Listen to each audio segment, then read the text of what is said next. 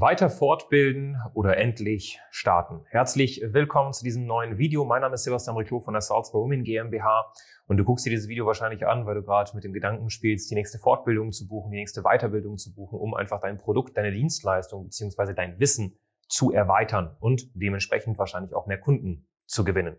Das ist ja wahrscheinlich das Ziel. Du willst deinen Kunden eine bessere Dienstleistung anbieten und du willst vielleicht noch mehr Menschen helfen können, weil deine Kapazitäten, deine Fähigkeiten mehr werden, größer werden, besser werden. So.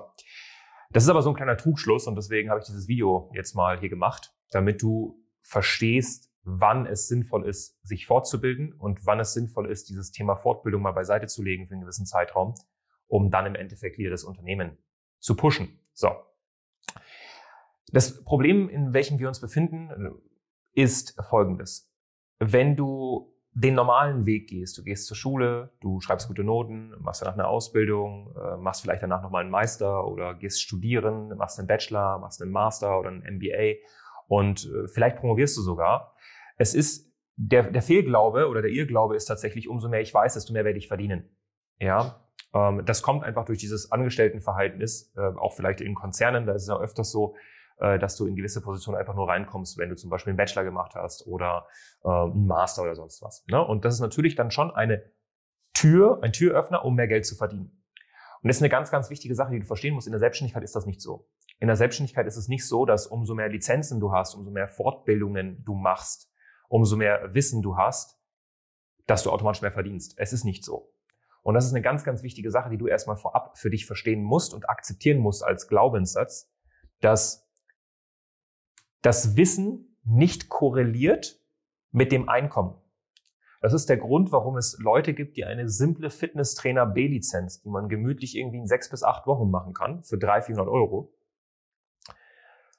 10, 20, 30 Mal mehr Umsatz machen als Frauen, die Ernährungswissenschaft studiert haben, promoviert sind bis an die Zehennägel, weiß ich nicht, wie viele Lizenzen gemacht haben zum Thema Atemcoaching, Hypnosetherapie, äh, Therapie, äh, systemisches Coaching und, und, und. Und das ist wichtig, dass du das verstehst. Wenn du das also jetzt erstmal verstanden hast, hey, umso mehr Lizenzen ich habe, oder Lizenzen und, oder mehr Lizenzen und mehr Geld, das steht nicht im Verhältnis. Das ist ganz wichtig, dass du das verstehst. Das musst du wirklich verstehen. Wenn du das verstanden hast, dann stellt sich jetzt natürlich die Frage, okay, wann sollte ich mich fortbilden und wie viel von meinem Geld sollte ich eigentlich in Fortbildung stecken? Und es gibt eigentlich eine ganz, ganz simple Regel, die ich unseren Klienten auch mitgebe, weil ich komme selbst aus dem Gesundheitsbereich. Ich kenne das selbst. Das ist ein Anfang ohne Ende. Du möchtest dich fortbilden, du bist auch wissbegierig, du willst mehr wissen. Das Problem ist, du hast dich dazu entschlossen, selbstständig zu sein, ein Unternehmen aufzubauen. Das heißt also, deine Hauptaufgabe ist, Kunden zu gewinnen und Menschen zu helfen. Du kannst so viel Wissen haben, wie du möchtest, wenn du keine Kunden gewinnst, ist das Wissen für die Katz. Dann hast es du einfach nur für dich angeeignet. Also stell dir erstmal auch die Frage, möchte ich Wissen für mich aneignen oder will ich eine Selbstständigkeit aufbauen? Wenn zweiteres der Fall ist, dann gibt es ein gewisses Budget von deinem Umsatz, welches du in die Verbesserung und Optimierung deines Produktes steckst. In dem Fall bist du ja das Produkt. Du bist der Coach, du bist die Beraterin, du bist die Trainerin, vor allem am Anfang, wenn du keine Mitarbeiter hast. Das heißt, du nimmst ein gewisses Budget und ich mache das immer wie folgt. Wenn du mal eine Grundlizenz oder Fortbildung oder Ausbildung gemacht hast, das Grundwissen hast und die Frage, kannst du Menschen von A nach B bringen mit deiner Dienstleistung, mit einem Ja beantwortet wird, dann konzentrierst du dich erstmal nicht mehr auf das Thema Fortbildung, sondern du nimmst deinen Fokus, du nimmst deine Energie, du nimmst deine Zeit, du nimmst das Geld und steckst es in die Gewinnung von Neukunden. Und Neukunden und Neukunden und Neukunden. Denn Kunden werden dir feedbacken, was sie brauchen. Und dann kannst du fünf bis zehn Prozent von deinem Umsatz. Das heißt also, wenn du 2000 Euro Umsatz machst, nimmst du bitte 200 Euro davon pro Monat und legst sie beiseite. Können auch nur 100 Euro sein, fünf bis zehn Prozent.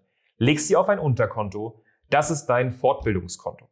Und jedes Mal, wenn ein gewisser Betrag drauf ist, wo du dir deine neue Fortbildung kaufen kannst, guckst du basierend auf den letzten Klienten oder Klienten, welche Fortbildung ist jetzt notwendig, um meine Kunden zum nächste, zu der nächsten Stufe zu bringen oder vielleicht um ihnen ein Upsell-Produkt anzubieten. Es geht nicht darum, in die Breite zu gehen, sondern mehr in die Tiefe zu gehen, sprich Upsells zu bauen, Produkttreppen und Produktketten. Okay?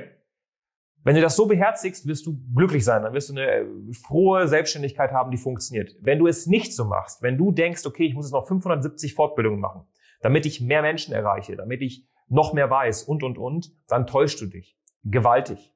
Und glaube mir, und ich bin großer Fan von Ausbildungsstätten, wir haben Frauen bei